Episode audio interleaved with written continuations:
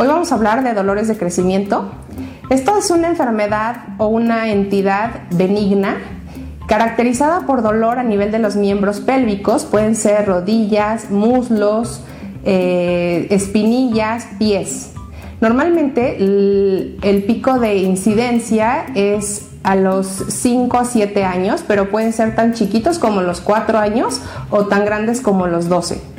Normalmente los niños se van a quejar de mayor dolor después de un día de importante actividad física donde hayan corrido, saltado de forma importante.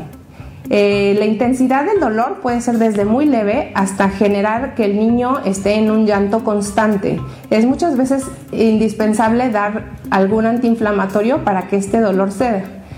Lo, que caracteriza, lo a esta entidad es que puede tener días en donde tiene dos, tres días seguidos esta manifestación y después pasan incluso semanas o meses y no tiene ninguna manifestación y nuevamente después de un día de mucha actividad va a volver a tener eh, el dolor articular. Es importante que se haga una historia clínica completa, que se haya una exploración física y esto da el diagnóstico en el 95% de los casos. En ocasiones pedimos laboratorios o alguna radiografía para complementar el estudio.